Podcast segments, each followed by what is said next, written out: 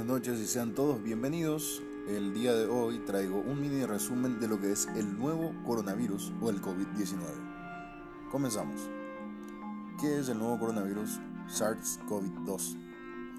Los coronavirus son una amplia familia de virus que normalmente afectan solo a animales, pero que algunos de ellos tienen la capacidad de transmitirse también a las personas. La COVID-19 es la enfermedad infecciosa causada por el coronavirus que se ha descubierto más recientemente. Tanto el nuevo virus como la enfermedad eran desconocidos antes de que estallara el brote en Wuhan, China, en diciembre de 2019. Pregunta, ¿cuáles son los principales síntomas del COVID-19?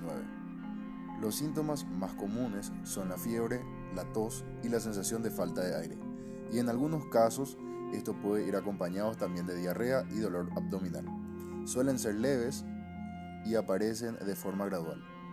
Pueden darse el caso de que algunas personas se infecten, pero no desarrollen ningún síntoma y ni se encuentren mal. Es importante saber que la mayoría de las personas, alrededor del 80%, se recuperan de la enfermedad sin necesidad de realizar ningún tratamiento especial. Alrededor de uno de cada seis que contraen la COVID-19 desarrolla una enfermedad grave y tiene dificultad para respirar, y solo en los casos más graves. La infección puede causar neumonía, fallo renal e incluso la muerte. Los casos más graves generalmente ocurren en personas de edad avanzada o que padecen alguna otra patología, como por ejemplo del corazón, del pulmón o problemas de inmunidad. Pregunta, ¿de qué forma se puede adquirir la infección? Una persona puede contraer la COVID-19 por contacto con otra que esté infectada por el virus. La enfermedad puede propagarse de persona a persona a través de las gotículas procedentes de la nariz o la boca, que suelen salir despedidas cuando alguien infectado tose o exhala. Estas gotículas caen sobre los objetos y superficies que nos rodean, de modo que si los tocamos podríamos contraer el COVID-19.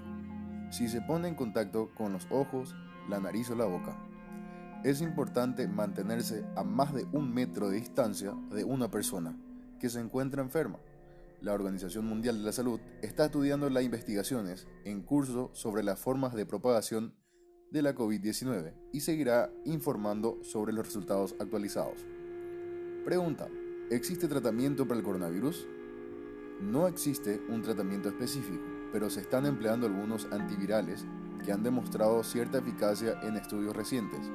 Sin embargo, si existen tratamientos para el control de sus síntomas, al ser una infección producida por virus, los antibióticos no deben ser utilizados como medio de prevención o tratamiento.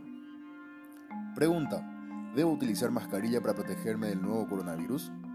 La población general sana no necesita utilizar mascarillas, los profesionales sanitarios indicarán el uso de mascarillas en aquellas situaciones en las que se considere necesario. Recordemos que un uso inadecuado puede contribuir a un desabastecimiento de mascarillas en aquellas situaciones para las que están indicadas. ¿Qué puedo hacer? Pregunta. ¿Qué puedo hacer para protegerme del nuevo coronavirus y prevenir la propagación de la enfermedad? En los ojos, la nariz y la boca, al toser o estornudar debemos cubrirnos la boca y la nariz con el codo flexionado o con un pañuelo desechable. En caso de síntomas respiratorios debemos evitar el contacto cercano con otras personas. No hay que tomar precauciones especiales con los animales, ni con los alimentos para evitar esta infección.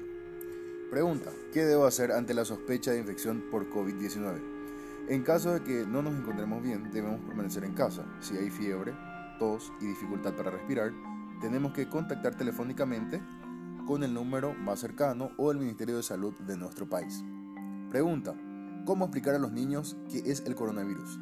Es importante que entiendan que el coronavirus es un nuevo virus que se descubrió en China en diciembre de 2019 y que se puede reconocer por síntomas como tos, fiebre y sensación de falta de aire. Al respirar, normalmente estos síntomas suelen ser leves, no hay por qué asustarse. Para ello, el Ministerio de Salud explica cómo enfocar el tema con los niños. Todas las medidas son sencillas, pero es importante que los niños se lo tomen en serio y estén concienciados de que con estas recomendaciones pueden protegerse de contraer el virus y de contagiarlo a otras personas. Basta con lanzar un mensaje sencillo, de calma, pero de responsabilidad. y de que todos pongamos de nuestra parte para echar una mano. Recomendaciones sobre viajes. No se recomienda viajar a zonas de riesgo a no ser que estrictamente sea necesario.